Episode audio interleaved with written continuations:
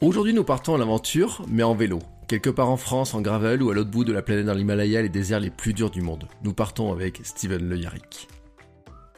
Bonjour à toutes et à tous et bienvenue dans ce nouvel épisode du podcast Sport et Nutrition. Je suis Bertrand Soulier, créateur du podcast Running Kilomètre 42 et j'ai créé ce podcast avec Apiron, des apiculteurs passionnés par la course à pied et amateurs de longue distance. Dans ce podcast, nous nous intéressons principalement à ce point important et si complexe, la nutrition, et la plus naturelle possible. Et nous avons décidé de partir à la rencontre d'athlètes, de sportifs, d'aventuriers, d'entraîneurs, de spécialistes de l'alimentation sportive. Et aujourd'hui, nous avons un aventurier. Le truc de Steven Le Yarrick, c'est le vélo. Oui, comme il l'explique, son truc à lui, c'est vraiment de faire du vélo. Ancien cycliste élite, Steven Le Yarrick a décidé d'aller au bout de ses rêves. Il quitte ce qui ressemble à un job en or et se lance dans l'aventure. Après avoir parcouru 150 000 km à vélo, fait 120 jours au Népal pour rencontrer les plus grandes montagnes du monde, couru deux Ironman, fait le tour du Mont Blanc à vélo, traversé la France à vélo, il décide de traverser l'Himalaya népalais en vélo et alpiniste sur la trace du Great Himalaya Trail. Un drôle de défi de 2000 km et 90 000 mètres de dénivelé positif dans lequel il a souvent, souvent, souvent porté le vélo tant les chemins sont difficiles. Et puis Steven Learic aime bien les déserts. Il a réalisé le record du monde entre Paris et Dakar, 5600 km en 20 jours, et quand nous diffusons cet épisode, il se prépare à partir découvrir la Namibie, traverser le plus vieux désert du monde. 20 jours, 4000 km, 200 à 400 km par jour, ponctués de la traversée des lieux les plus emblématiques de ce pays. Et si tout cela vous paraît faux, dites-vous que ce n'est qu'une partie de son projet 666, 6 déserts, 6 continents, 6 fois un mois, pour découvrir comment la planète est en train de changer. Mais pas besoin de partir aussi loin pour croiser Steven et découvrir son sens de l'aventure. Il organise aussi les Gravelman Series partout en France pour partir à l'aventure à vélo le temps d'un week-end. Ensemble, nous avons discuté de son parcours et de son goût de l'aventure, de son alimentation bien entendu, des difficultés, de sa sensibilité à certains plats, mais aussi de ses contraintes techniques ou encore de sa discussion avec Thierry Marx pour trouver le plat idéal pour ses aventures. Si vous voulez en savoir plus sur notre invité, je vous encourage bien sûr à regarder les notes de l'épisode pour suivre tous les liens et aller consulter le site du podcast podcast slash podcast, ainsi que le compte Instagram at podcast et nutrition sur lequel nous publions des compléments et la recette de nos invités. Allez, maintenant c'est parti, partons à l'aventure avec Steven Le Yarrick. Bonjour Steven. Salut. Comment vas-tu? Bah ça va pas mal, ça va pas mal. Drôle de période, mais mais ça va. Je poursuis mes entraînements et puis et puis j'avance sur tout le reste, donc ça va. Oui, drôle de période parce que c'est vrai que quand on regarde un peu ton parcours, euh, être enfermé dans une zone de quelques kilomètres, ça doit être compliqué. Ouais, euh, après je suis pas un très bon exemple, je pense que je respecte pas toutes les règles, pas tout le temps, et, euh, et voilà, et puis c'est pas une question de statut et tout ça, mais on va dire que professionnellement, euh, je me permets euh, quelques infractions aux règles parce que euh, bah déjà je n'ai jamais tout le temps respecté les règles de toute manière. Et ouais, en plus euh, non mais j'ai en fait j'ai plein de reconnaissances de d'épreuves que j'organise euh, j'ai des entraînements un peu partout et puis je prépare un, un gros projet qui demande un peu de déplacement et donc voilà donc je bouge un peu plus que 10 km et ouais Ouais, c'est vrai que je t'ai vu sur ton euh, sur ton compte Instagram, je vois les les, balades, etc. Euh, c'est, euh, on va le dire, hein, toi ton truc c'est vraiment le vélo de toute façon. Hein. Ouais, j'ai commencé le vélo, j'avais 5 ans et demi et euh, j'ai retrouvé une photo à la trop au quatrième cours, je l'ai gagné et, et j'ai toujours euh, ouais j'ai toujours cette passion du vélo, mais après euh, un peu moins la compétition, certainement un peu moins la performance pure, euh, même si j'aime m'aventurer, performer, aller aller vite ou en, tout, en tous les cas voir plein de choses dans un dans un temps euh, pas très euh, pas très long, un peu en fait, je fais je fais comme du trail mais avec un vélo quoi. Et aujourd'hui on appelle ça gravel, demain on appellera ça je sais pas mais aujourd'hui aujourd'hui c'est ce que je fais le plus du gravel ou des aventures un peu hors du commun sur des territoires qui me font rêver. C'est surtout ça ma pratique, ouais, environ 30 000 km par an, disons. Euh, ceux qui connaissent pas le gravel, parce que c'est vrai que ça débarque un peu comme un ovni. Euh, enfin, ça fait un peu. Il y a les modes dans le vélo. Euh, et moi, j'avais. J'ai travaillé pour un marchand de vélo et un jour, il m'avait dit oui, bon, tout le monde faisait du fixie, puis tous les fabricants de fixie sont reconvertis au gravel parce que c'est la grosse tendance, etc.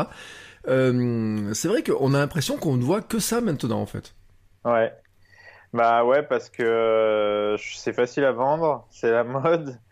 Euh, les constructeurs, ils ont tout mis là-dessus parce que je veux pas dire que c'est facile à monter, mais En gros, euh, quand tu as quelqu'un qui arrive, qui débute le vélo, parce qu'en plus, il y a, y a une espèce de recrudescence de pratiquants du vélo en général, que ça soit pour aller au travail, que ça soit pour se déplacer un peu plus longuement ou bien s'amuser. Et avant, euh, tu avais le VTT, le vélo tout-terrain, donc le vélo tout-chemin, VTC. Tu avais le vélo de route, le vélo de course à une époque, on appelait ça. Après, il y a eu les fat bikes, donc pour aller sur la neige ou sur, la, sur le sable. Et puis, euh, et puis voilà quoi. Et, aujourd'hui, euh, il y, a, y, a, ce vélo qui a été fait entre eux. en fait, c'est sur la base d'un qu'on appelait cyclocross avant, mais euh, en gros, c'est des vélos euh, où tu peux mettre des vélos de route, où tu peux mettre des plus gros pneus, donc un peu plus confortable, avec des géométries un peu plus soft, on va dire. Donc, tu as moins mal au dos, tu un peu plus. Euh, un peu plus détente et, et, du coup tu peux aller sur des terrains un peu plus ouais un peu plus difficiles parfois moi je m'aventure dans des trucs un peu qui sont vraiment à la limite de, du VTT enduro même parfois et, euh, et ça passe quoi. Après, euh, après chacun sa pratique, c'est ça le truc. C'est, pour moi le gravel, la meilleure définition, c'est le vélo à tout faire. C'est pour ça que je parle du trail parce que le, trail, ça va de l'éco-trail, 20 euh, km, ou même au trail de 10 bornes à côté de chez toi. Et voilà, il y a une course de 350 km en Suisse ou un peu partout dans le monde, quoi. Donc, donc voilà. Oui, alors tu dis euh, une course de 350 km. Euh, là, on va parler de Gravelman, qui est la course. Euh, enfin, c'est quoi? Ce sont des événements? Parce que c'est pas une course, ce sont des week-ends finalement.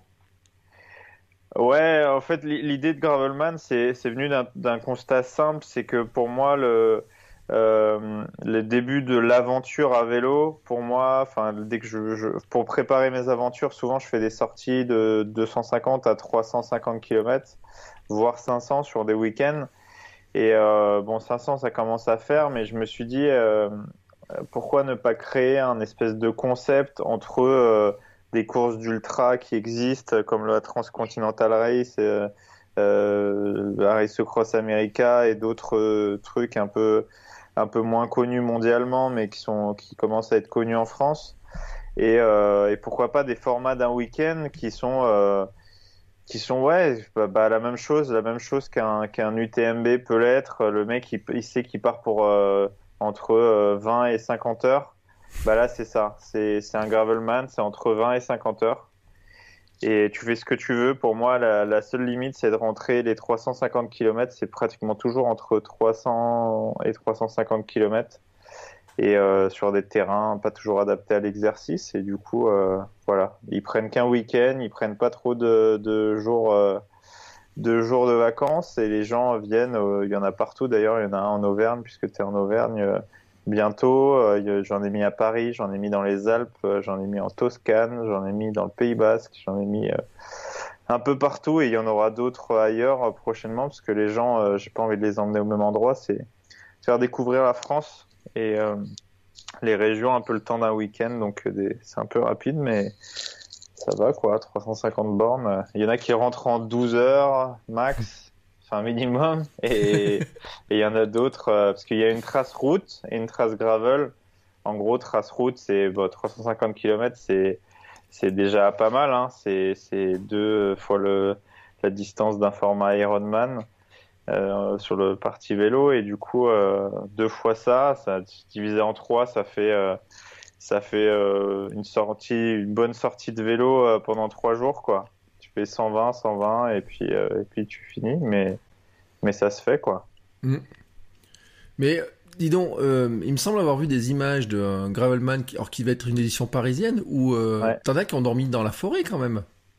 ouais ouais, il y a, y a y a un aventureux, euh, enfin j'en avais une dizaine qui voulaient dormir dehors euh, et euh, il s'est avéré, c'est le, dormir dans la forêt c'est une chose, mais en fait dormir dans la forêt dans une période en janvier, il faisait 0 degré, puis et en fait il s'est mis à il s'est mis à neiger quoi, il s'est mis à neiger même très très fort.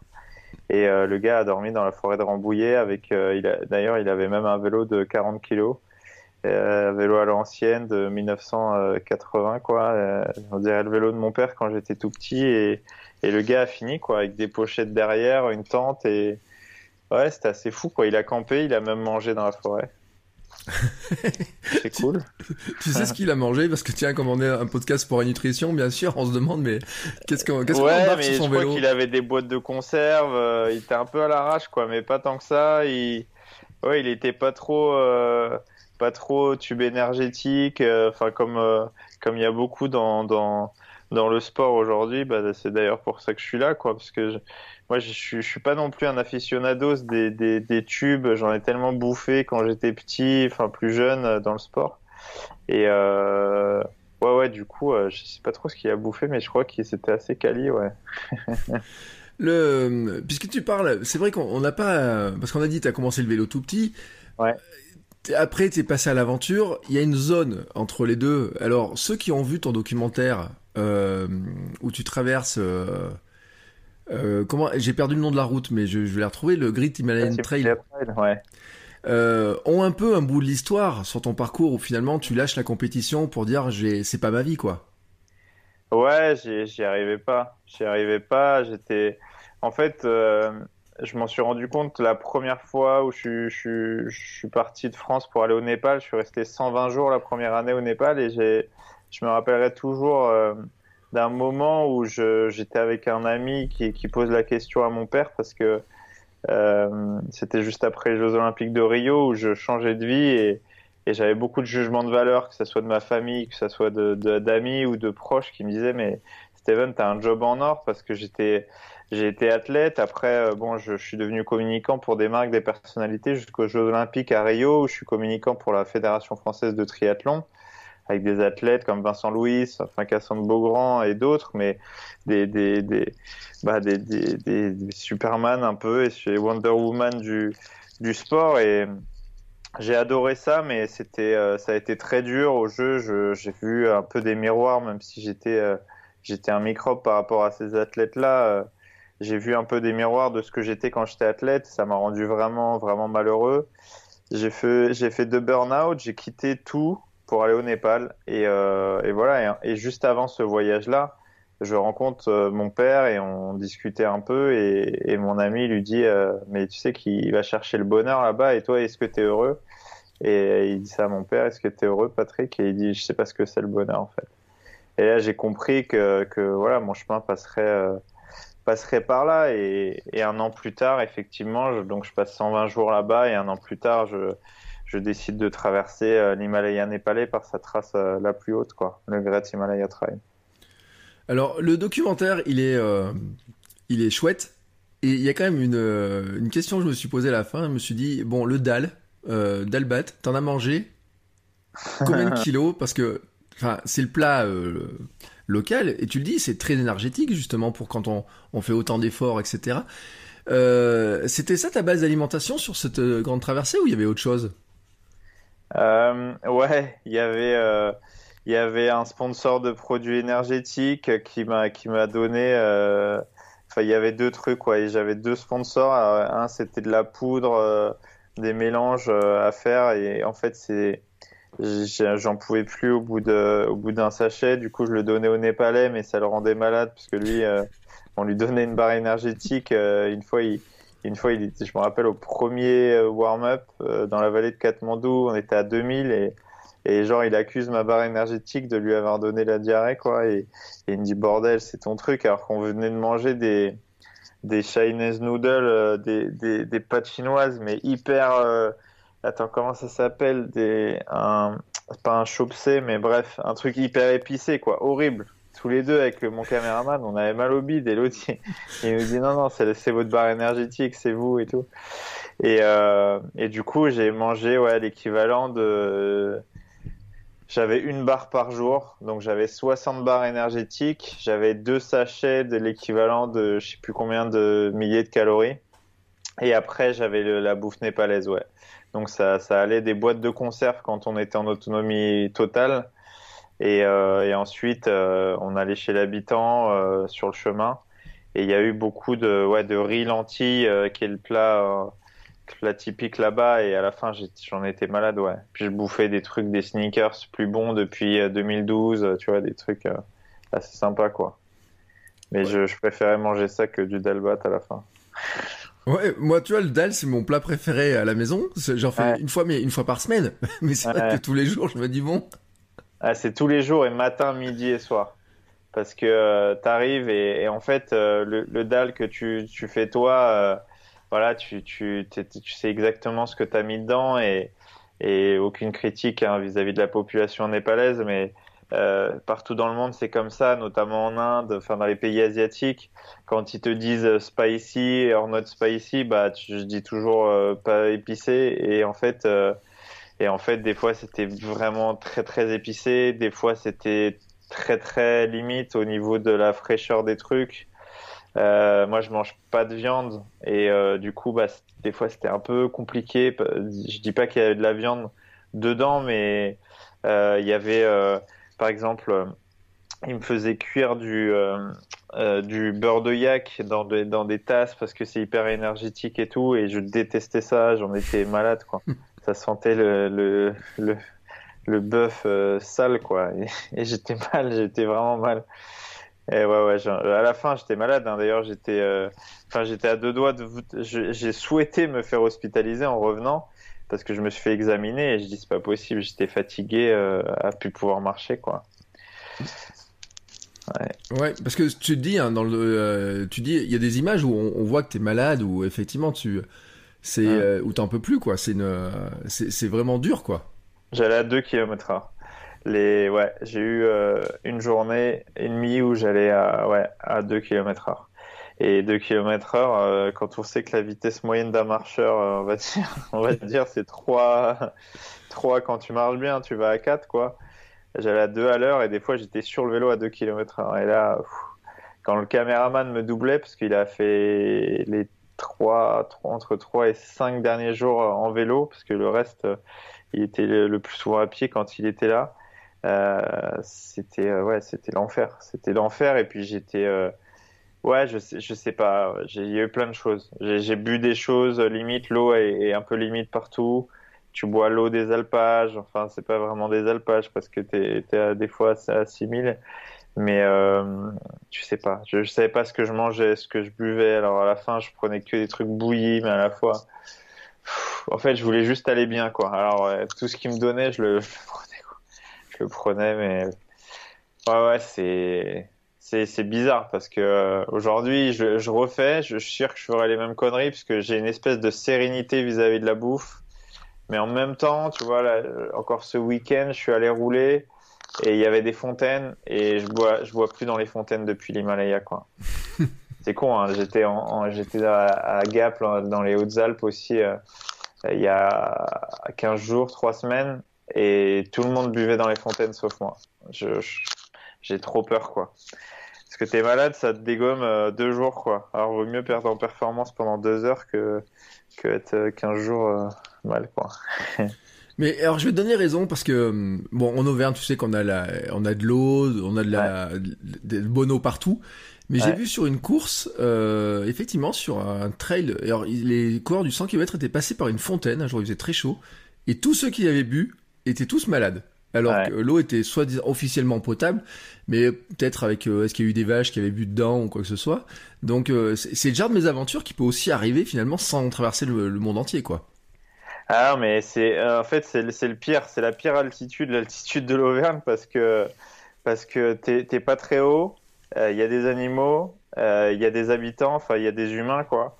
Et donc il y a de la il y a de l'agriculture, il y a des alpages, il y a des chèvres, il y a y a plein de choses. Euh, et puis il suffit qu'il y ait une ferme juste au-dessus ou encore au-dessus. Il suffit de rien en fait. Un gars qui a traité, euh, j'en sais rien, des plantes ou essayer de... Et il suffit qu'il y ait un truc qui tombe. T'es un peu sensible du ventre parce qu'en plus tu fais un effort physique. Alors là c'est c'est fini. Alors je prends pas le risque, mais euh, ouais, parce que j'ai roulé avec des locaux à Gap. Pareil, ils me disaient comme en Auvergne, ouais, tu peux boire. Hein, si sinon on boit, j'ai dit ouais ouais, mais non, non non les gars, je, vous êtes locaux quoi. Moi je je prends plus le risque. Ouais ouais, je fais je fais de plus en plus gaffe. Après, je suis capable de faire des conneries de pur plaisir. Quand je parlais des sneakers, là c'est ouais quand je fais du vélo, euh, dès que enfin quand je fais du vélo, beaucoup de vélo, disons je me je fais toujours une pause dans la journée où je me fais plaisir quoi. Ce que je préfère quand je fais une nuit sans dormir, euh, sur des gros trucs, euh, c'est le petit déjeuner, quoi. Tu vois, t'arrives à la boulangerie, tu, ouais, je, dégomme tout, quoi. Des fois, c'est un peu, c'est un peu hallucinant pour les mecs qui sont avec moi parce qu'ils disent, mais c'est, c'est pas possible. Vous êtes combien dans ton corps euh, Parce que je, je crois, je crois pas que tu vas pouvoir manger ça. Une fois, j'ai mangé j'ai acheté 12 pains au chocolat en même temps, parce qu'il y avait un pack en fait. Il y avait un pack de 7 pains au chocolat pour le prix de 2 ou je sais pas quoi. Et je traversais la France sur une épreuve qui s'appelle la French Divide là. Et j'étais euh, quatrième, je crois. Et j'arrive, on était avec Joachim Medler, qui est un des, meilleurs en 24 heures ETT. Et, et il me dit, mais je prends un sandwich, le, le, déjà à Agen, il était 7h15, quoi. Et il me dit ok d'accord, je comprends. Et je prends un pain au chocolat, deux pains au chocolat. Et après j'achète le pack de 7 là. Il me dit non Steven. Et en fait j'en ai attaché deux ou trois sur mon guidon et le reste je l'ai mangé quoi. Mais ça, tu me dis ça aujourd'hui, j'ai même pas envie d'en manger un. Parce que quand je fais attention, je fais attention, mais enfin, je suis pas non plus euh, staccanoviste de la bouffe. Hein. Je, je suis pas fou non plus, mais et puis je m'entraîne quand même pas mal. Mais euh, ouais, quand je suis en quand je suis en épreuve, c'est pas comme à pied. À pied, quand tu si tu prends un pain au chocolat, t'es pas bien pendant 30 bornes quoi, ou même pendant 5 bornes. oui, parce que c'est ce que j'allais te dire. Moi, bon, j'ai fait un peu de VTT dans ma jeunesse. Euh, en courant, euh, bon, on est ballotté un peu dans tous les sens. En vélo, je me rends moins compte d'avoir ce sentiment de, dire, euh, je mange un truc un peu lourd, je le sens tout de suite passer en courant, alors qu'en vélo, j'ai pas le sentiment que c'était qu'on avait les mêmes contraintes. Non, il n'y a pas. Je pense pas qu'il y ait les mêmes contraintes. Après, il y a des gens qui digèrent, qui digèrent pas du tout bien. Euh, euh, Perrine Fage, avec qui je fais beaucoup d'aventures, Perrine, je la fais manger, elle remonte un col, je sais qu'elle a perdu 40% de son potentiel, quoi. Et c'est horrible, parce que tant qu'elle a pas fait une suée, euh, faut attendre 2-3 heures, sinon elle est pas bien, quoi. Et moi, ça me donne une force énorme. et des fois, c'est aussi, c'est juste des stops voilà, stop euh, les resets du cerveau, c'est-à-dire que tu te poses, tu fais autre chose que faire du vélo. Et voilà, parce que moi j'ai un gros problème d'oreille interne, ça m'a beaucoup euh, handicapé, ça m'handicape en trail aussi, parce qu'il y a beaucoup de chocs. Et en triathlon, quand je faisais les transitions natation, euh, vélo notamment, parce que tu es couché, après tu es un peu moins couché et après tu cours. Et, euh, et en fait, il y a beaucoup de problèmes d'oreille interne chez, chez les coureurs à pied et les, et, euh, et les triathlètes. Et moi, j'ai ça, ouais. Donc en vélo, je suis un peu moins touché par ça. J'ai un peu de mal à me, me, rendre compte, tu vois, pour quelqu'un qui ne roule pas, parce que, euh, enfin, ça fait, euh, enfin, il faut que je m'achète. Alors pour tout te dire en fait, hein, il faut que je m'achète un vélo parce que je me suis lancé dans un défi Ironman pendant deux ans. Donc euh, là, j'étais en train de regarder les gravels, tu vois, justement. C'est pour ça que je me dis, tiens, j'ai un spécialiste de gravel sous la sous la main, mais je me disais parce que moi sur mes chemins, tu vois, j'ai des beaux chemins partout autour autour. Je me dis j'ai un peu de route, je passerai sur la route, sur les chemins, etc. Mais euh, je me dis ça, ça doit être super cool, etc. Mais j'ai un peu du mal à me rendre compte, tu vois, euh, la consommation de calories, d'énergie qu'on fait en vélo, tu vois, parce que je me dis, euh, on est aidé quand même. Enfin, je dis pas qu'il y a un moteur dans les vélos parce que c'est pas le cas, mais euh, enfin, quoique maintenant les VTT électriques ils avancent à une telle vitesse, mais tu vois, j'ai du mal à me rendre compte finalement la dépense énergétique que tu as sur un vélo. Euh, ça dépend de ton intensité d'effort, ça dépend de ton poids, ça dépend de ta manière de t'alimenter. Mais euh, par exemple, quand, quand j'ai fait euh, soit l'Himalaya, soit Paris-Dakar à vélo, parce que c'était presque la même dépense énergétique, pour moi c'était entre 10 et 12 000 calories par jour que je dépensais. Donc ouais, normalement un être humain normal français dépense 2500 calories. Mmh. Et, et du coup, tu peux bouffer un peu n'importe quoi, en tout cas beaucoup de calories, tu peux pas du tout les rattraper. Donc tu perds du muscle, tu perds de la graisse, tu perds de l'eau. Et, euh, et ouais, il faut, du temps quoi pour, pour récupérer soit ce poids, soit en tous les cas assimiler tout ça. Mais euh, si t'es pas très entraîné, en fait, tu vas avoir des coûts énergétiques qui sont importants. Après, tu as le facteur limitant de l'intensité, c'est-à-dire que si t'es pas entraîné, bah, tu vas rouler un peu moins vite. Du coup, euh, du coup, voilà, mais euh, si tu vas rouler euh, euh, 3 heures en gravel, en gros, euh, je pense que ça équivaut en coût énergétique à, enfin, je caricature, mais à 4-5 heures de vélo sur route. Après, c'est pas mm. tout à fait vrai chez toi parce que t'as des cols partout et puis ça dépend si t'es sur le vélo ou à côté du vélo ou machin. Et puis les chemins sont quand même assez dur, même en gravel en Auvergne. Mais si tu vas sur un parcours où il y a 1000 ou 2000 mètres de D+, sur 100 km, ouais, tu vas dépenser ouais, 2-3 000 calories, voire 4 000 si, si, si tu vas vite, quoi. Après, après c'est, ouais, ça dépend des organismes aussi, quoi. Moi, je suis là, je suis gros en ce moment. Je pense que je dépense plus de calories. voilà, quoi. ouais, alors je, me dis que ça va être quand même relatif le côté gros des choses. Hein. Ouais, non, je suis, je suis, euh... je suis puissant, disons. Non, mais là, j'ai beaucoup de volume musculaire. J'ai fait beaucoup de préparation physique. J'en ai, profité parce que parce qu'il y a eu plein d'épreuves décalées, plein de projets un peu pas avortés parce que je j'avorte jamais mes projets, mais mais tout est, tout est un peu décalé avec le mm. Covid et, et du coup j'ai poussé euh, un peu la prépa physique à bloc et euh, ouais là j'ai 3 ou 4 kilos de plus que je dois en avoir, voire 5. Et aussi quand je prépare un projet aussi long que je, je le prépare là en Namibie, qui est un, qui est un projet de, on va dire plus de 4000 km en 20 jours, qui est 80%, 90% même en gravel avec des températures euh, qui vont aller jusqu'à 40 degrés. Là, je vais perdre euh, entre 8 et 10 kilos. Ouais. Mm. Donc, si je, les, si je les ai pas, ces kilos, euh, je vais finir, finir anémié comme un coureur du Tour de France qui fait deux fois le tour, en gros. Ouais.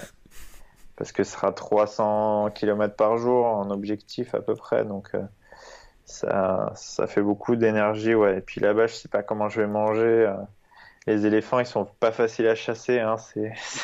C'est des, des, bêtes qui vont, qui vont être compliquées à attraper. Non, mais ouais, il y a ça, quoi. Y a, je, je, sais que je vais pas pouvoir m'arrêter tout le temps sur la route. Je vais, c'est, ouais, ça va pas, ça va pas être évident ce, projet Namibie. Euh, j'étais avec un ami là qui, qui travaille à l'UNICEF euh, là-bas. Il m'a dit ouais, fais quand même gaffe parce que des fois pendant 200 bornes, tu n'auras pas de ravitaillement et pas possibilité de boire ou de manger euh, autrement que par toi-même. Donc euh, ouais, c'est autre chose, c'est une autre gestion de, de, de l'alimentation, de ton hydratation, euh, tout ce que tu manges, il faut ouais, je dis rationner ou rationaliser dans mon film de Dakar parce que euh, c'est drôle que j'ai dit ça parce que maintenant je suis très rationnel sur tous ces trucs là quoi. Après, évidemment, je peux me faire plaisir. Euh, euh, par exemple, je mangeais du chocolat avec du pain euh, tout le Sahara parce que c'est ce que je trouvais. Parce que je au début, je leur disais, je, je veux de la brioche. J'avais un focus sur la brioche. Je dis, je veux de la brioche. Brioche. Il me sortait tous les gâteaux qu'il y avait dans son magasin. Le gars, il me sortait 15 paquets de gâteaux qui n'étaient pas de la brioche, mais j'avais ce focus brioche avec du chocolat parce que j'en avais envie. Ça passait bien. Il faisait 40 degrés. Et euh, voilà, peut-être quand Peut-être qu'en Afrique, j'aurais envie d'autre chose, du riz ou j'en sais rien, ou, ou du thé, mais euh, ça dépend des projets. Généralement, j'aime bien les trucs. Euh, par exemple, j'ai aucune envie de manger une glace quand je suis sur un projet d'aventure euh, dans le Sahara, quoi. Mais dans l'Himalaya non plus, d'ailleurs. Et c'est le truc qui te donne le plus envie, en fait. C'est je faisais un focus sur les sneakers et sur les Mars parce que dans l'Himalaya tu trouves que ça et du coup il trimballe des, des, des, des, palettes entières de Red Bull dans le dos et c'est violent, ça fait peur en fait. Tu, vois toute la société de consommation dans le dos d'un porteur. Ça, je trouvais ça dingue. Alors qu'ils ont des produits, bah, on, peut parler de miel justement. Il y a, un des miels les plus chers du monde qui est, au Népal et euh, il n'y a pas de miel. Et si tu veux trouver du miel, c'est du faux miel, c'est du miel qui est importé de, de, je sais pas où, Turquie, je crois, ou je sais pas quoi. Et le miel, tu vois, il n'y a pas vraiment made in Turkey. C'est fait, bref, un mélange de trucs. Ça a été fait avec du sirop de glucose, mais, mais euh, ouais, ils ont des richesses énormes, mais ils les exploitent pas. Alors tu manges du Dalbat. Voilà, mon résumé. c'est un drôle de résumé. C'est vrai que vu comme ça, tout d'un coup, l'aventure, euh, elle est, euh, elle, ah. semble, euh, comment dire, en tout cas sur le plan alimentaire, ça, me, enfin, ça me semble être compliqué parce que j'ai pas souvenir en plus d'avoir vu des sacoches sur le vélo, sur, le, sur ton VTT quand tu fais l'Himalaya là. Non, c'était un choix. c'était vu aussi avec le avec le Népalais qui a, qui a passé très grande partie avec moi il m'a dit euh, si tu charges le vélo, fais gaffe parce que euh, euh, il va y avoir des, vraiment des grosses descentes et, c'était vrai quoi. Donc j'ai privilégié un, sac à dos qui était quand même important parce que j'avais matériel un peu photo aussi. j'avais matériel de la, j'avais de la bouffe, j'avais du matériel d'alpinisme, j'avais donc fallait charger un peu. Alors tu peux mettre ça dans ton vélo, mais un, le bikepacking n'était pas aussi développé. Deux, j'avais un sponsor, mais les pochettes n'étaient pas absolument parfaites. Donc j'avais des trucs euh, que j'ai que j'ai gardé sur le vélo, mais c'était surtout pour le téléphone, des trucs à, à portée de main. Et l'avantage d'avoir le sac un peu chargé, notamment avec des trucs mous dedans, c'est que je pouvais poser le vélo dessus. Et euh, j'ai porté des fois jusqu'à 14 heures par jour, quoi. Mm. Donc vaut mieux que ça soit sur un sac que sur ton dos. C'est ce que ça fait un peu mal, mais. ouais, parce que c'est vrai que quand on voit le documentaire, euh, on se dit c'est vrai que, enfin, tu l'as porté quand même un sacré paquet de temps ce vélo quand même. Hein. porter, pousser, euh, même en descente, euh, ouais, c'était dur. Ça, c'était très très dur parce que parce que j'étais pas prêt à ça. Et après, j'avais les mollets assez musclés, mais, mais ouais, ouais, je sais pas, c'était 10, 10, 15 000 squats par jour pendant, pendant 60, enfin 51 jours, mais ouais, c'était, c'était dur. C'était dur, et puis le Népalais, il était tellement fort euh, quand, quand il était avec moi à pied, il était, il était énorme. Enfin, qu'il ait un vélo ou pas un vélo, il allait à la même vitesse en fait. Donc, euh, donc voilà. oui, puis il challenge en plus le gars là. Bah ouais, mais ça c'est ça arrive tous les jours. C'est-à-dire que si je double un gars euh, euh, en Auvergne par exemple, bah s'il voit un peu ce qui je suis ou machin, moi c'est pareil. Je sais que Pierre Roland il, il est dans la région, mais en fait moi je suis moins comme ça maintenant. Mais par exemple, quand je vais m'entraîner avec un gars qui est plus fort que moi, bah, ça m'oblige à me challenger parce qu'il fait 20 kilos de moins que moi et tout ça. Mais je sais que je vais pas le suivre dans, une, dans un col, mais mais je vais me battre pour euh, pour essayer quoi. Après euh, après ouais ouais l'Himalaya c'était chaud parce que quand tu joues à à, 4, à ce jeu-là un peu faire la course pendant même 20 bornes à 4000 5000 mètres bah tu des fois on était à la limite de ouais de tomber par terre parce que t'es c'est assez dangereux et puis tu te mets en danger tu mets en danger le projet notamment on parle de coûts énergétiques ah, tu multiplies là par 4, 5 tes coûts énergétiques et c'est et t'as pas le droit parce que t'as pas assez de bouffe déjà pour finir. Alors si tu commences à jouer, euh, ça va mal, ça va mal finir. D'ailleurs, ça a mal fini. ça a mal fini pour lui, mais bon, euh, c'était dur et pour moi aussi puisque je tombe malade. Euh, c'était le jus de mangue. J'ai mangé des, jus de mangue de 2004, je crois. J'ai bu des jus de mangue, ouais. Ouais, mais méfie-toi, ça peut t'arriver aussi dans une vieille ferme auvergnate. Tu sais, moi, j'ai euh, j'ai la famille dans les Cévennes et j'ai le souvenir d'avoir bu une bouteille de coca quand j'étais gamin qui avait au moins 10 ans d'âge. Tu sais, donc... Euh, C'était un bon truc, peut-être. Ça allait du retour. ouais, dans mon souvenir, euh, les bulles, ça se conserve pas très longtemps. Euh, bon, après, je crois pas que ça puisse te rendre malade. Enfin, franchement, vu ce qu'il y a, dans, le, dans un coca... Euh, mais en tout cas, le, ça vieillit pas très bien, ça c'est sûr, et ça peut arriver. Hein. C'était une vieille ferme, tu sais, où euh, je sais plus ce qu'on y faisait ce jour-là. Bon, bref, ils nous avaient voulu nous faire plaisir en sortant une bouteille de Coca qui datait de 10 ans d'avant. Ça peut arriver. ah non, mais ça, ça, ça arrive. Euh, bon, le, le, le, seul truc, c'est qu'au Népal, euh, pour la petite histoire. ceux qui consomment ces trucs-là, c'est des touristes. Et les régions que j'ai traversées, il y avait des régions qui avaient pour ainsi dire, soit jamais vu de touristes, soit pas depuis longtemps.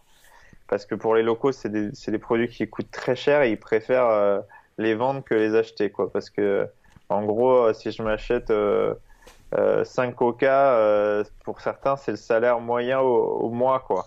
Pour, mm. pour ouais, c'est, c'est, c'est abusé parce qu'ils les vendent très très cher, évidemment, comme en station de ski ou quand tu fais le GR20. Mais euh, ouais, ouais, après, ça les fait vivre. Moi, il y avait ça aussi. C'est, je, je, leur demandais tout ça parce que, parce que, ouais, des fois, bon, j'achetais pas, j'achetais pas des conneries parce que ça les nourrissait pour moi, mais parce que j'avais faim. Mais en même temps, je me disais, bon, de toute façon, regarde, ça va, ça va les aider. Ils vont acheter ça la fenêtre, ils vont la refaire allez, mange tes sneakers, et puis voilà, fais pas chier. oui, parce que, alors, tu vois, ça, c'était une question que je me ai posée quand tu regardes un peu les, euh, quand on regarde les, images, euh, les points où tu t'arrêtes pour dormir, en fait. Hum. C'est des points, c'est, euh, enfin, je dis pas que c'est des Airbnb, mais c'est des quoi? C'est des points où tu sais que tu peux loger, où ça a été repéré, tu sais que tu leur as commandé le repas avant. Enfin, je, tu vois, vraiment, comment ça se passe? En fait, il y, a, y avait deux choses. C'est euh, moi, j'ai toujours un espèce de plan de vol. Là, je suis en train de réfléchir à, à celui pour la Namibie. Euh, en fait, tu, tu calcules à peu près combien d'heures tu vas faire. Donc, ça fait à peu près tant de kilomètres. Tu sais que tu dois t'arrêter à peu près à midi pour manger un truc. Et euh, moi, c'est dans la pampa, c'est dans la pampa, mais euh, t'as un truc à midi, faites matin, midi, soir. Moi, je, je cadre toujours ma journée comme ça. Hein. Et, euh, et le soir, euh, ouais, t'essaies d'avoir un lieu un peu humain. Alors, des fois, ça arrivait à 18 heures. Et c'est horrible parce que tu as envie de continuer, mais en même temps, tu es mort et, tu sais que le prochain village, il est à 30 km, tu vas pas y arriver parce que, en fait, ce qui peut arriver, c'est que c'est 30 km, mais il y a 6000 de D+. Et là, t'as les larmes aux yeux, quoi. Tu, tu, tu regardes, euh, ah non, tu, tu, tu dis, non, laisse tomber, vas-y, on reste là. Et tu repars le lendemain matin très tôt. Ça m'est arrivé euh, 20 fois, ce truc-là. Et euh, notamment des fois où j'ai failli y rester parce que, parce que j'ai voulu y aller et puis on a pris une tempête de neige, notamment à Kanchenjunga, troisième sommet du monde, où, où je joue, où je dis, bon, bah, allez, on continue. Et puis en fait, euh, il fallait pas le faire, quoi. Et surtout, là, on n'avait pas, on n'avait pas assez à manger, pas assez à boire. Et, et je l'ai regretté. Du coup, après tout le parcours, euh, ça m'a calmé. Mais non, en fait, chez l'habitant, euh, déjà, au Népal, c'est pas comme en France. Enfin, pas en tous les cas dans les endroits euh, dans lesquels je vais tous les jours. Même si je pense que tu vas au fin fond de l'Ardèche, de l'Auvergne ou, ou peut-être dans les Pyrénées ou dans les Alpes ou j'en sais rien. T'arrives, euh, enfin, je dis ça, ça m'est arrivé de demander de l'eau et on m'a dit euh, non, euh, on n'a pas d'eau. vous n'avez pas d'eau, pas, pas vraiment d'eau. Non, on n'a pas d'eau. Ok. les gens, ils me refusaient carrément. Ils croyaient que j'allais les cambrioler. Mais euh, non, je pense que tu peux recevoir un accueil de gens qui disent eh, Monsieur, allez-y, il est 20h, on vous offre le couvert et dormir. Là-bas, c'était un peu ça, quoi. Mm. C'est un peu ça parce que le village, il y a 12 habitants t'arrives, il est 22 heures. Tu sais que ça va mal se passer. Euh, si tu si tu dors pas là, il y a de la pluie qui peut vite arriver. Ou il nous arrivait une fois de, on était vraiment en galère et on arrivait on n'arrivait pas à, à, voir le prochain village. C'était les anciens, c'est les contreforts du Tibet en fait. On est on a longé toute la frontière tibétaine et genre on était à 500 mètres de la frontière et donc c'est que des communautés tibétaines là et on voyait rien mais rien, rien. On devait longer une rivière. D'ailleurs, je suis tombé dedans trois fois parce que je trouvais plus euh, la route et plusieurs fois, j'avais le vélo sur dos comme ça et j'étais perdu. Je commençais à paniquer et en fait, je commençais à entendre des cloches de yak. Et en fait, on arrive dans une espèce de hutte, mais une hutte euh, entre bâches plastiques et des, des bouts de bois, quoi. Et en fait, c'était un couple d'éleveurs de, yak. Et ils en avaient euh, un yak, ça vaut 10 000 euros. Et je crois qu'ils en avaient pas loin de 50. Donc en gros, ils étaient millionnaires pour, mm. pour le Népal, quoi. Et ils, ils, vivaient dans cette hutte, quoi. Donc il y avait du feu, euh, il y avait de la fumée partout. On est rentré là. Et moi, j'étais au seuil de la mort, quoi. Je me suis allongé et j'ai attendu. J'ai dit, vous me réveillez quand, quand c'est prêt. Et ils ont mis une heure et demie à me faire à manger. Et puis, euh, et puis j'ai mangé, j'ai bu un truc et je me suis endormi. Et je me suis endormi sur un tas de bois et j'avais la trace du, du, bois derrière dans mon dos le lendemain. Enfin, j'ai eu mal pendant trois jours. Mais ouais, ouais, c'est drôle parce que cette histoire, je pense j'ai dû la raconter trop quatre fois, mais elle m'a vraiment marqué parce que ces gens-là, ils, ils m'ont tout donné, quoi. Tu vois. Bon, on leur a donné un peu d'argent, c'est c'est normal. Mais euh, enfin, pour eux, c'était pas mal d'argent même. Mais euh, en gros, euh, je leur ai donné 10, 15 euros pour un repas et la nuit dormir sous une tente. Et eux, ils étaient trop contents de nous accueillir. On leur expliquait et ils se rendaient même pas compte de, de où c'était, tu vois, parce mm. que tu, tu, mais ça existe en France aussi, mais ils étaient jamais allés plus loin que le Tibet parce qu'ils revendent les yaks en Chine au Tibet donc. Mais euh, on leur disait, ben on arrive de là, c'était à 500 km il dit, je connais pas. Juste, je, je, suis jamais allé si loin, quoi. ouais, c'est le Népal, quoi. Le Népal. Qu'est-ce que tu, euh, tu vois, si tu devais euh, y retourner, par exemple, tu te dirais sur le plan euh, gestion de l'énergie, de l'alimentation, des choses comme ça, tu, il y a des trucs que tu calculerais différemment? Ouais, en fait, je dis toujours ça, et puis c'est toujours difficile. Là, là, je suis en train de projeter mon projet Namibie, et hum, j'ai envie de d'avoir des choses différentes. En fait, moi, l'information principale, c'est que je pars sans assistance. Mm. Donc déjà, je vais pas avoir un mec qui va arriver en hélico et me donner un truc. Déjà, pas d'hélico dans mes projets, mais là, quand tu pars avec 100 kilos de bouffe, c'est 100 kilos. Si tu pars avec 100 litres d'eau, c'est 100 litres d'eau, ça fait 200. Moi, en gros, je sais que je vais, je dois ingurgiter au minimum la moitié de ce que je consomme. Mais si je peux plus, c'est encore mieux. Donc, en gros, euh, si, je, dépense 12 000 calories, il faut que j'en mange au moins 6 000. Mais si je peux plus, c'est mieux, quoi. Et il faut que ça soit digeste, faut pas que je tombe malade, faut ingurgiter aussi entre 6 et 10 litres d'eau. Donc tu vois, tous ces trucs-là, c'est, ça fait beaucoup de paramètres.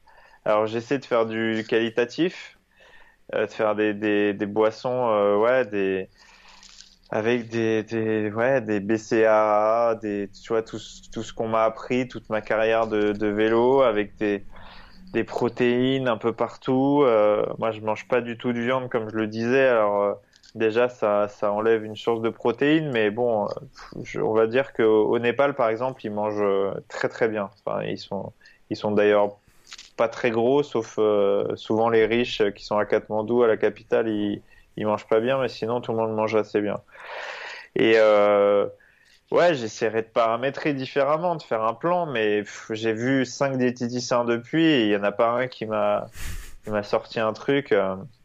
Si, il y a, y a un an, j'ai rencontré Thierry Marx et il m'a, c'est le premier qui m'a un peu subjugué, quoi, parce qu'il m'a mmh. dit, ok, Là, je m'occupe de Thomas, Thomas Pesquet.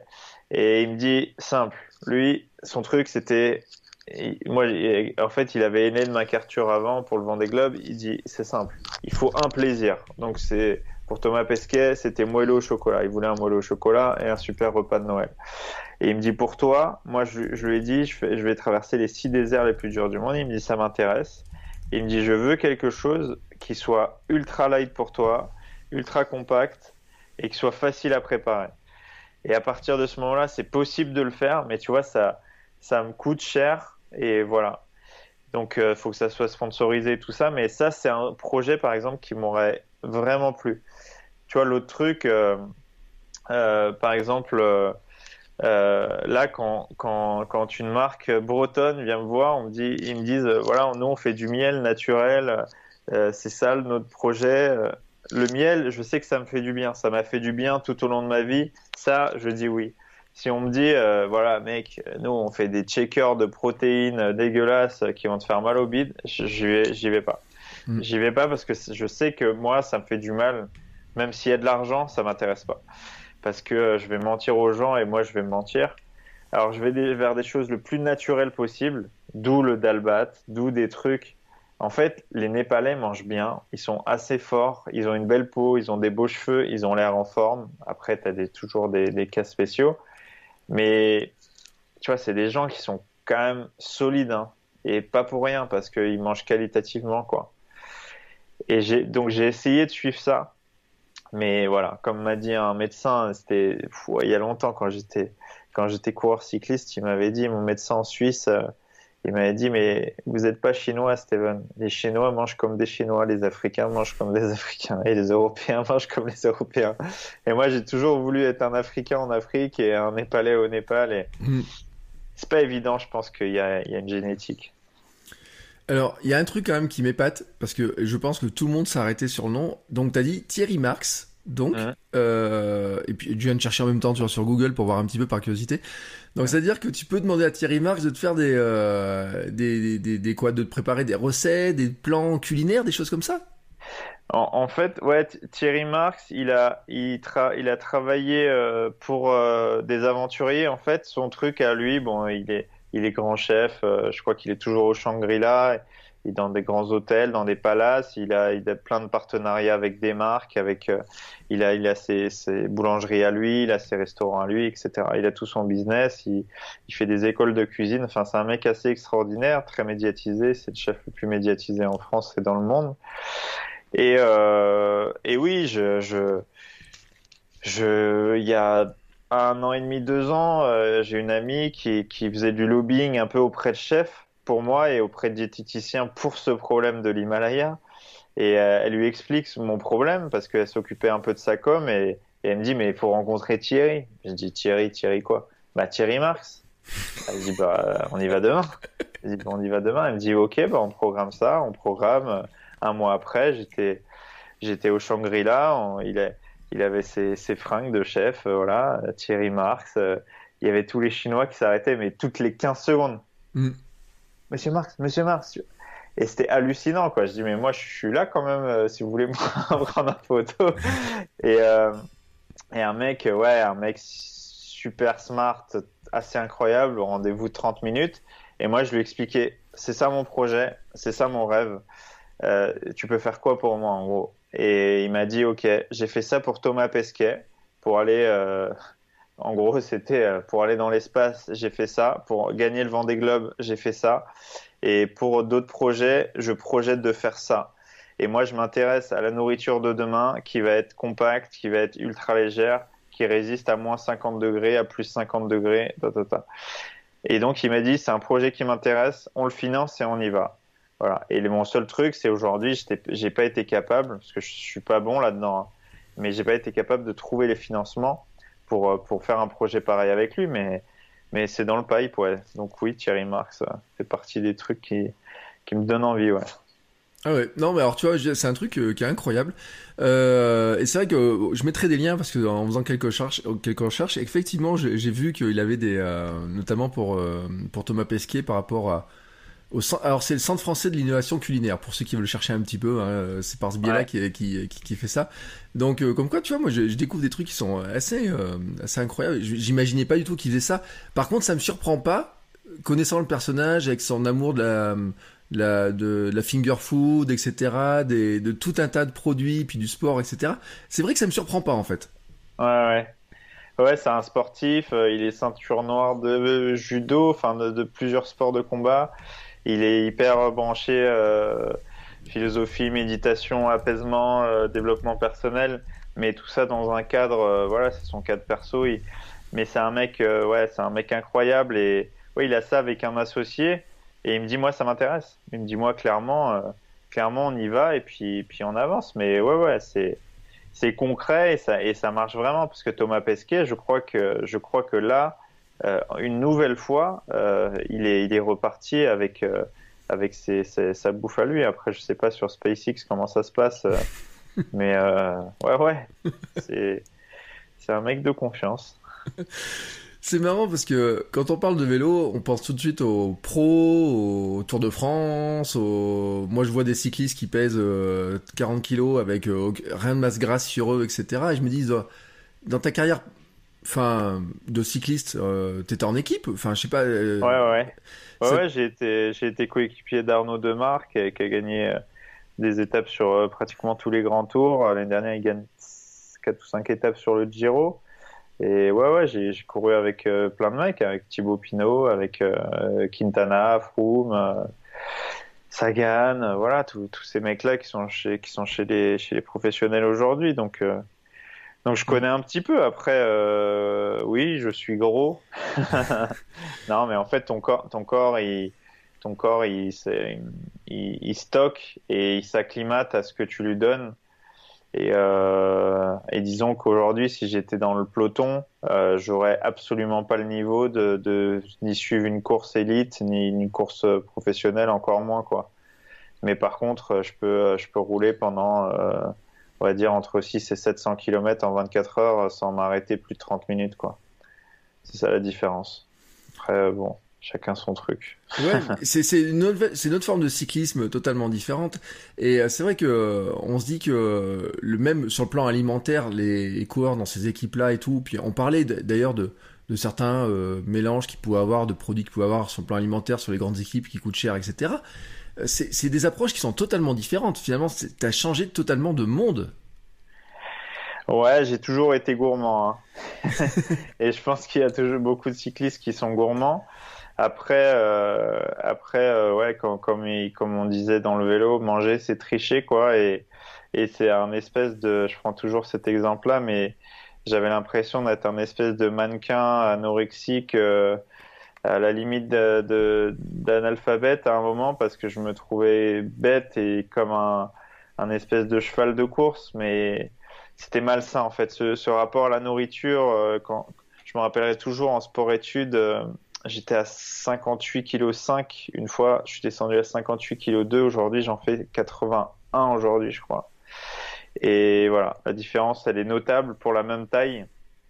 Et ouais, j'étais incroyablement fort sur le vélo, mais tu m'emmenais 30 minutes dans les magasins, euh, j'étais à la limite de, tomber dans les pommes et j'étais pas bien, quoi. J'étais dépressif, euh, je me, je me prenais la tête avec la bouffe, avec les gens, parce que du coup, quand tu vas manger chez quelqu'un ou que tu juste, tu as une copine, elle te fait à manger, bah, tu refuses de manger. Euh, si, s'il y a quoi que ce soit, tu, tu, tu manges pas, quoi. Aujourd'hui, je mange un peu ce que je veux. Après, je mange pas des conneries tous les jours, mais je me fais plaisir, quoi. ouais, c'est ça, c'est le rapport euh, parce que c'est vrai que je me dis, c'est l'alimentation d'un cycliste pro doit être tellement contrôlée pour arriver parce que euh, il y a une dépense. Euh, là, eux, ils roulent à une vitesse en plus que la dépense énergétique doit être juste énorme. Ouais, mais c'est comme une Ferrari tu vois, la, la, voiture ou de Formule 1, la voiture, elle est hyper légère, évidemment que pour aller vite, elle consomme beaucoup de pétrole et tout, mais en fait, elle est, elle est tellement bien réglée que, que tout est, tout est parfait, quoi. Alors qu'une vieille voiture, euh, tu vois, qui est, qui est, qui est vraiment euh, bien chargée et tout, bah, elle, elle crame du pétrole, elle fait de la fumée noire, quoi. En fait, quand t'es pro à ce niveau-là, bah, faut que la, faut que ça, on disait faut toujours pisser transparent avant le départ, mais c'est exactement ça. Il faut, il faut que, faut que ça sorte vraiment nickel et que tu sois toujours propre à l'intérieur. Et pour ça, ouais, tu manges pas grand chose, quoi. Enfin, les quantités, elles sont vraiment petites parce qu'en gros, t'as pas besoin d'énormément d'énergie dans le moteur. En tous les cas, à stocker parce que le but, c'est d'être très léger. Et comme un boxeur, bah, manger euh, soit juste avant le départ, soit pendant la course, toutes les 10, 15, 20 minutes. Et boire euh, pareil, toutes les 10, 15 euh, minutes. Et voilà quoi, mais tu toujours rajouter de l'essence dans le moteur. Et par contre, quand la course elle est finie, elle est finie quoi. Faut que tu sois le plus léger possible, le plus déshydraté possible, et, et tu te réhydrates. Et le lendemain ça repart. Et voilà.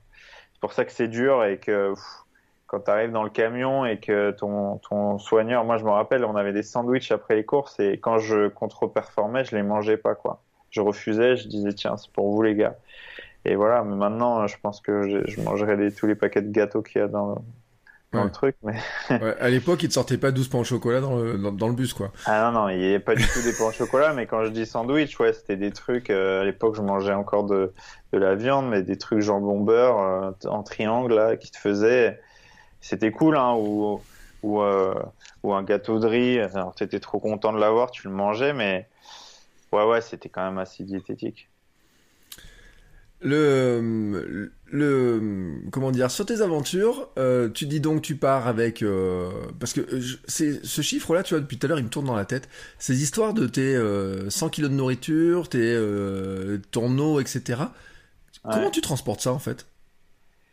Bah, je les transporte pas. Quand je fais du bikepacking, je prends le minimum. C'est ça ma, ma, problématique et d'où Thierry Marx, d'où toute cette recherche. Parce que, par exemple, quand tu fais, ça dépend du projet. Quand je traverse le lac Baïkal en autonomie avec Perrine, Fage, euh, avec Perrine, le truc, c'était, on était 100% lyophilisé et tout le reste, c'est du plaisir, quoi. Alors, on avait euh, du chocolat, euh, un espèce de pot de Nutella russe, voilà. Deux, trois conneries, une mini bouteille de vodka qu'on m'avait offerte la veille parce que j'avais un problème avec mon vélo et je m'étais fait percuter sur le lac par une voiture et, du coup, euh, voilà, un russe me donne ça. Tu vois, plein de petits trucs et des plaisirs, des, euh, euh, des, fruits secs. le problème des fruits secs, c'est que quand tes dents sont un peu gelées, tu manges un fruit sec, ça te découpe là-dedans. Enfin, tout est un peu compliqué. En fait, plus le milieu est extrême, plus c'est compliqué. Mais quand c'est froid, tu peux manger tout ce que tu veux. Donc, faut essayer de faire qualitatif, donc le plus gras possible et voilà, sucré euh, si tu peux ou si tu as envie, mais tu as plutôt envie de manger gras. Et quand il fait chaud, bah un peu moins gras, le moins sucré possible et, euh, beaucoup beaucoup d'eau quoi. et quand même des électrolytes, des voilà. Donc c'est faut trouver un compromis dans ce truc. Moi, quand je pars, par exemple, pour la Namibie, je pense que je vais partir avec entre 4 et 5 kilos de bouffe. Voilà, au départ, ce sera ça. Et entre 4 litres et 5 litres d'eau. Et après, bon, l'eau, euh, tu peux en trouver, tu te débrouilles, euh, t'achètes, euh, voilà. Mais en gros, c'est ça, parce que sinon, tu vois, là, je viens de parler de 5 et 5, ça fait déjà 10 kilos de plus. Mm. Donc en gros, je fais 80 kilos, tu rajoutes 10 kilos, ça fait 90 kilos, plus le vélo, ça fait 100 kilos. Donc déjà, je suis à 100 kilos pour pousser le, pour pousser le vélo plus moi, plus mes affaires. Donc voilà, mes devices, mes, mes, mes affaires, parce que je vais avoir deux, deux tenues et puis euh, deux, trois trucs, puisque la nuit il fait très froid dans le désert.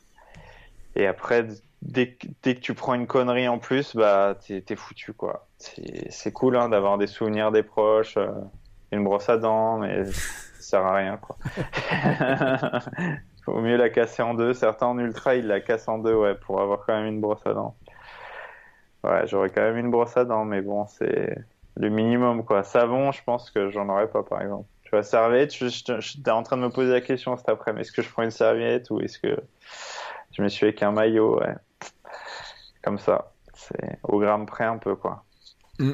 Non mais c'est marrant parce que c'est euh, les problématiques. Bon là t'es sur du vélo. Moi j'avais lu des récits sur le marathon des sables, tu sais en coureur ah où ils sont en train de chercher le poids pour le parce qu'ils portent le sac. Donc forcément ils sont en autonomie. Donc euh, ils ont un, un, calorie minimum à emporter avec des stratégies etc.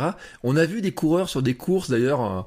Euh, J'avais vu un coureur qui, qui, avait emporté que des noix de cajou, je sais pas quoi, tu vois, sur des courses, et, euh, et qui s'est énervé contre l'organisation parce qu'il avait pas de ravitaillement qui lui convenait ou je sais pas quoi. Il avait, tu vois, il avait stocké des choses. Donc il y a plein de stratégies comme ça. Et j'ai eu un invité il y a pas longtemps, un, qui a lui traversé, ils ont traversé la l'Atlantique à la rame. Et il parlait le même problématique que toi de cette histoire de dire, bah, on dépense énormément de calories, mais on n'est pas capable de les ingurgiter. Donc finalement, c'est le muscle qui doit nourrir euh, la bête. Ouais.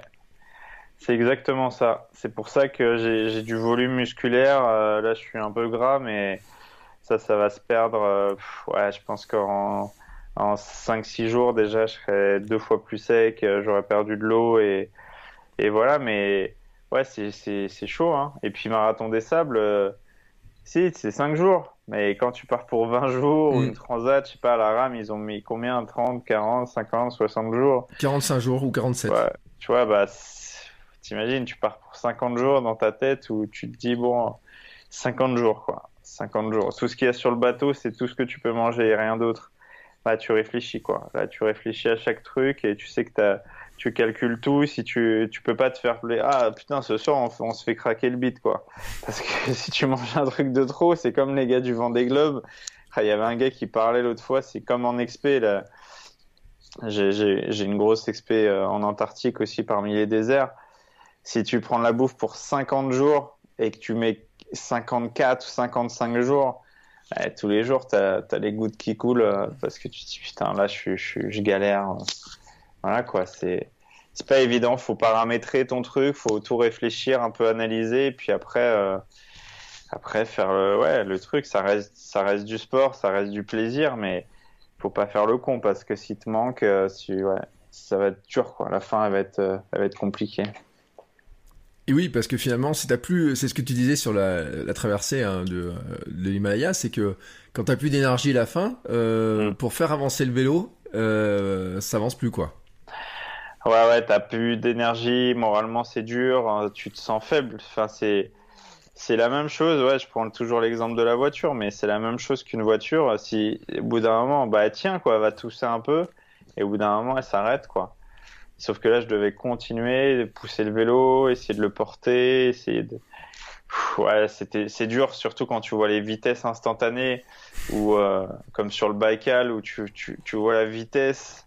Bah, tu vois, j'ai fait l'Ironman de Nice, enfin, j'ai fait deux Ironman, mais où, où j'ai vu une grand-mère me doubler sur le marathon, qui était en train de marcher comme ça avec sa canne. Et moi, je la vois me doubler, et mon ex-copine me dit, euh, ça, t'es super, t'es super, ne lâche pas et tout. Et je dis, elle se moque de moi, je pense, parce que là, je viens de voir un, truc passer à côté de moi, là.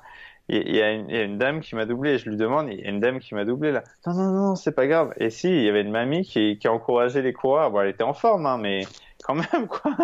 elle marchait pas à 15 à l'heure. je dis merde, là, je, je, suis au fond, quoi. Et là, c'est des ressources mentales. Et là, ouais, soit tu craques sur tout et tu fais le con et tu te jettes sur la, sous la première douche et tu manges tous les, tu bois toutes les conneries énergétiques que tu vois. C'est pas une bonne idée.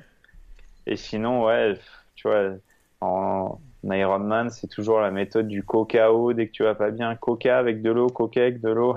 Enfin, j'ai fait que ça. J'étais encore plus mal. Il n'y a pas de science exacte, mais je pense que je pense qu'il faut surtout tester les choses à l'entraînement, tester les choses en dans des, la préparation, on va dire, et, et ouais, dans, dans, les phases off, parce que c'est là où tu, tu, peux te tester et faire les erreurs. Après, si tu fais les erreurs dans le projet, de toute façon, tu en feras tout le temps. Donc, euh, c'est la vie. Hein. Quand on, on, apprend toujours dans, dans, ces, dans les moments les plus difficiles, c'est là qu'on apprend le plus. Donc, euh, faut accepter, puis, puis attendre que le vent tourne un peu, ou en tous les cas, qu'il s'apaise, parce que des fois, ça peut durer longtemps. L'Himalaya, ça a duré une petite semaine. Ouais, la fin, c'était un peu dur. Une semaine à 2 km heure, ça va pas vite. Ouais. Euh, allez, pour finir, tiens, on... parce que tout le monde va se poser la question de, de se dire, est-ce que t'importes, parce que tout à l'heure tu parlais des sneakers, tu parlais des, des pains au chocolat, des choses comme ça, est-ce que dans ton sac, quand même, euh, bon, on sait que t'as pas beaucoup de place, est-ce que t'emportes un truc, tu te dis, bon, il y a un moment où ça va pas bien, ou euh, j'ai une espèce de petite, euh, un petit remonte morale euh, que j'aime bien emporter, quoi que, quelle que soit l'aventure, j'aime bien emporter ça, quoi. Euh, ouais, c'est souvent, c'est pas, je l'emporte au départ, c'est souvent un truc au chocolat. Bon, quand il fait 60 degrés, c'est pas bon, mais, mais euh, ouais, il y aura certainement un petit truc, euh, mais je le crame vite, hein. c'est souvent. mais sur le sur le Baïkal, par exemple, euh, c'était ce truc de vodka qu'on m'avait offert et il y a souvent un truc que quelqu'un m'a donné. Bon, souvent ils, ils savent que j'aime bien bouffer, du coup c'est de la bouffe, mais sur le Baïkal, c'est de la vodka. Euh, il y a toujours un petit porte-bonheur euh, gustatif. Après, euh, après j'essaie de faire attention parce que ça, ouais, ouais, si tu, si tu pèses tout, je, je, me rappelle d'une fois en barre énergétique, je crois j'avais l'équivalent de 4 kilos sur le vélo, quoi. Ça pèse lourd très vite. Et puis, et puis des fois, ça sert à rien. Donc l'idée, c'est, ouais, surtout de, de calibrer les choses, de tester, de, de, de, prendre des choses qui nous conviennent, parce que ce qui convient à quelqu'un, ça ne nous convient pas à nous, et, et ainsi de suite, quoi. Parce qu'il y en a plein qui ont des règles, voilà, les règles de base de la diététique, et ils vont te donner des méthodes extraordinaires pour changer ta vie, et oh, tu fais n'importe quoi, tu devrais pas manger ça, et, et ces gens-là, tu sais, je leur mets, sur 24 heures, je leur mets la moitié du temps, tu vois. Alors, tu peux me donner des leçons, mais ça, ça veut rien dire. Je serais pas plus fort si je fais comme toi. Donc, euh, tu vois, chacun son truc en fait. Et puis souvent, l'intuition, elle est, souvent bonne. Évidemment, si tu bouffes 2 euh, litres de glace euh, sur un marathon d'Ironman, tu vas avoir un petit problème, même sur un ultra. Mais souvent, l'intention de se dire, ah, j'ai envie de me faire plaisir, j'ai envie, de, envie de boire ça. Par exemple, moi, je mélange du jus de fruits quand, j'ai plus de produits énergétiques ou, ou j'ai envie de me rafraîchir. Je, je, mélange du jus de fruits avec de l'eau. Tout le monde me dit, mais tu vas mourir. Pas du jus d'orange, hein, mais d'autres jus. Genre l'autre bah, en Auvergne, j'ai mis du jus de poire avec de l'eau et j'ai reçu plein de messages. Oh, tu vas être malade, tu vas voir. Non, j'ai pas du tout été malade. Mais euh, ouais, quelqu'un d'autre qui fait ça, je pense qu'il est aux toilettes pendant, pendant 24 heures. Mais après, euh, voilà, ça te nettoie des pains au chocolat peut-être. Mais euh, non, mmh. chacun son truc, je pense. Chacun son truc, son organisme, son, sa, sa mémoire du corps, sa mémoire des, tu vois, des organes et tout. Il n'y a pas de vérité, euh, quel que soit le, ce que tu fais. Oui, puis alors tu sais, ma femme qui fait des études de naturopathie m'a dit un jour que elle avait lu, alors je sais plus dans quel livre, que quand le corps il te demande quelque chose, ouais. c'est qu'il en a besoin en fait. S'il ah demande du sucre, c'est qu'il en a besoin. Ouais. C'est exactement ça. Et puis, et puis euh, en fait, quand tu es dans l'extrême, tu as souvent des envies folles, mais c'est souvent, souvent les bonnes. Quoi. Des fois, tu as envie d'un truc et, bon, évidemment, c'est un truc totalement extrême, mais Mais sinon, euh, ouais, si, si tu as envie de boire, il faut boire, quoi. Si tu as envie de manger, il faut manger un truc et ainsi de suite. il faut essayer d'être euh, d'être un peu conscient de son corps et de son esprit d'essayer de relier tout ça et pas être un robot euh, comme ça, comme un gogolito, comme j'en vois des fois sur les marathons euh, dans Paris. le gars, il est au seuil de la mort et les gens lui crient bois, bois et il continue comme ça et le mec, il finit déshydraté. Et ils prennent tous le mur du marathon, mais c'est juste de la déshydratation pour la plupart, parce que c'est une question de prépa, mais aussi une question d'alimentation, de boisson, tout ça. Alors, eh ben écoute, on va finir là-dessus sur ces bonnes paroles parce que c'est vrai que c'est une, logique hein, d'arriver à se connaître, d'arriver à comprendre comment on fonctionne, hein, tous les entraînements. Et euh, je me doute bien que tous les kilomètres que tu ingurgites en ce moment te servent justement à préparer euh, tout ça. Mais mm. finalement, c'est quand tu t'en vas en Namibie? Euh, Le 10 juin. Ouais. 10 juin, bah, juste après le Gravelman Auvergne qui se tient le 7 et juste après, euh, juste après, je pars. Donc euh, mes valises seront déjà prêtes et, et je serai prêt pour y aller, quoi. Je serai prêt pour euh, pour la Namibie, pour ce projet, ouais, un espèce de la forme de l'Afrique en Namibie. Alors il y aura un long passage au Botswana aussi, où je rêve de de longer le delta Okavango. Enfin, c'est un désert de Kalahari, désert de Namib rouler avec les éléphants, rouler avec des animaux euh, de la savane, des animaux qui me faisaient rêver de tout petit, des ouais montrer montrer l'exceptionnel, montrer un désert euh, désert du Namib qui a 5 millions d'années alors que le Sahara a 5000 ans, tu vois, montrer la réalité de ce monde, montrer des peuples euh, on va dire hyper reculés à la limite d'être autochtones, tu vois, c'est des peuples en en disparition, tu vois comme j'ai rencontré j'ai fait rouler les, les Maasai euh, sur mon vélo en Tanzanie, bah, bah là ça va être ça aussi, ça va être, euh, ça va être montrer le monde que bah, qu'on montre pas et puis ou pas pas beaucoup et puis montrer aussi le dérèglement climatique, montrer ce que c'est la vie dans les déserts, l'adaptation des animaux, des humains aussi dans ces univers un peu hostiles et après l'adaptation ça veut dire euh, ouais voir ce que je mange, ce que je bois, ce que je ce que je fais parce que j'espère avoir assez à manger et à boire. Mais euh, et comment gérer quoi. Ouais. Eh ben écoute, on va suivre cette aventure avec un. Euh, on, peut, on pourra suivre ça où tiens d'ailleurs comme ça?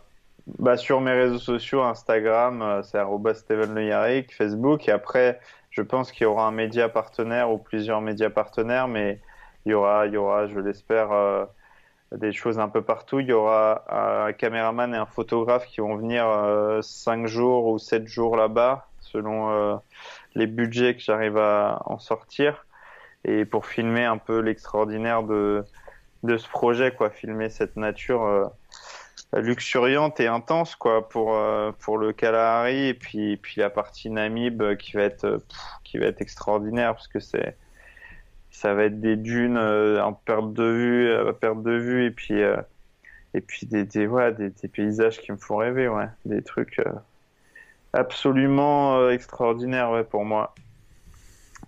Donc ouais, un peu partout sur les réseaux sociaux, et puis et puis j'espère un peu à la télé. et, ben, et ben on suivra ça avec beaucoup d'intérêt. Euh, merci en tout cas beaucoup pour euh, ben, toutes ces euh, toutes ces informations, cette vision en fait, hein, tout simplement aussi d'une de l'aventure et de des, des, coulisses de ce qui se passe, notamment sur sur ce qu'on mange ou ce qu'on n'arrive pas à manger ou ce qu'on aimerait bien manger parfois. Je te je t'ai pas demandé si t'avais une recette préférée parce que bon recette préférée quand t'es à l'aventure c'est pas trop ça. Mais tiens, est-ce que t'as un petit plat? Tu te dis bon allez avant de partir en Namibie, je sais que je vais manger ça parce que ça risque de me manquer après. Ah, les, les pommes de terre de ma maman qu'elle me faisait quand j'étais petit et, et quand je la vois qu'elle me fait ouais c'est un truc de un truc de breton ouais. les pommes de terre euh, c'était euh, c'est c'est un truc qui qui qui me fait du bien et, et cette chance c'est c'est que la pomme de terre est assez universelle. Peut-être que j'aurai des pommes de terre là-bas en Namibie. Ça va me rappeler un peu tout ça Et ben c'est ce qu'on regardera, tiens, avec attention, on regardera ça, on surveillera, on regardera s'il y a les pommes de terre. En tout cas, je te remercie beaucoup euh, pour euh, cet épisode qui était super sympa. Euh, moi, j'ai euh, j'ai hâte de suivre hein, la suite de tes aventures, euh, tout ça. Euh, et puis, bien sûr, bah, je mettrai tous les liens en note de l'épisode pour qu'on arrive à suivre, qu'on arrive à, qu'on t'encourage et qu'on regarde ça. Puis j'espère. donc j'imagine qu'il y aura un documentaire aussi qui sortira un petit peu plus tard. C'est dans, dans les plans? Ouais, ouais, l'idée c'est, c'est même de sortir une série sur les six déserts les plus durs du monde. Donc ce projet, projet 666, euh, qui, est, qui est encore en financement, que ce soit financement participatif ou avec des partenaires. Et, et euh, ouais, ouais, l'idée c'est de, c'est de financer euh, une série de documentaires, de six documentaires sur ce projet et puis, puis essayer de ensuite le diffuser. Eh ben, c'est tout ce qu'on te souhaite. En tout cas, euh, moi, je recommande de, de, regarder ta grande traversée de l'Himalaya en, en VTT. Euh, c'est sur Disney Plus, hein, je crois que je l'ai vu il y a pas très longtemps. Ouais, c'est ça, Disney Plus. Euh, là, c'est encore, euh, il reste encore 40 ou 50 jours, je crois, sur Disney. Et puis après, il y, a ma, traversée de Paris à Dakar en vélo, qui est, c'est encore sur YouTube. Et puis après, il y a deux trois trucs sur YouTube aussi, sur l'Himalaya et sur, euh, sur d'autres aventures que j'ai fait. Voilà. Et ben voilà, et comme ça on peut faire le tour du monde grâce à toi, euh, tranquillement chez nous, sans dépenser trop de calories, hein, pendant que toi tu aller sur ton vélo, donc on te regardera faire ça. non mais c'est vrai parce que euh, c'est euh, le documentaire, en tout cas sur les Mayas, est très intéressant parce qu'on voit la difficulté, on, voit le, vélo, etc. Et puis on voit aussi au bout d'un moment que t'en as marre de d'Albat. Euh, Et donc euh, les gens quand ils regarderont ça, ils comprendront mieux aussi un petit peu le sentiment que tu peux avoir sur sur cette sur certains de ces repas. En tout cas, je te remercie beaucoup, beaucoup, beaucoup pour le temps passé avec moi. Euh, et puis nous, bah, on se retrouve euh, dans très bientôt pour un nouvel épisode. Euh, je vous dis pas l'invité, ça sera la surprise. Moi j'aime bien vous faire des surprises d'inviter un invité. Ciao, ciao Salut voilà, c'est fini. Mais si vous êtes encore ici, c'est que vous avez adoré cet épisode. Alors aidez-nous à faire connaître ce podcast en le partageant par exemple sur Instagram, at podcast sport et nutrition, et en laissant votre avis et une note 5 étoiles sur Apple Podcast. Ça nous aidera beaucoup, beaucoup, beaucoup à faire connaître le podcast. Merci beaucoup et à bientôt pour le prochain épisode.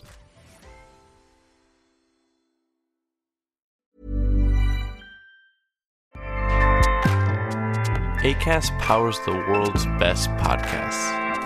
Here's a show that we recommend. This is Roundabout Season 2, and we're back to share more stories from the road and the memories made along the way. We're talking rest stops, if we're stopping to get gas. You will be timed. you will be for sure. Misguided plans. I grew up in the city, so I have like, you know, a healthy fear of real extreme darkness. this was like wilderness. A lot of laughs. Y'all weird, but you, yeah, you, you were different. Like you were real different, bro. I can't really put my finger on it. And so much more. Just goes to show that unexpected yeah. things sometimes are the best when it comes to a road trip. Roundabout Season 2, presented by Nissan, is live now with new episodes rolling out every Thursday. Listen and subscribe wherever you get your podcasts.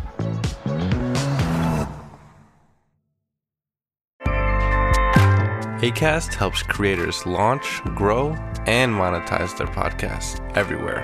ACAST.com.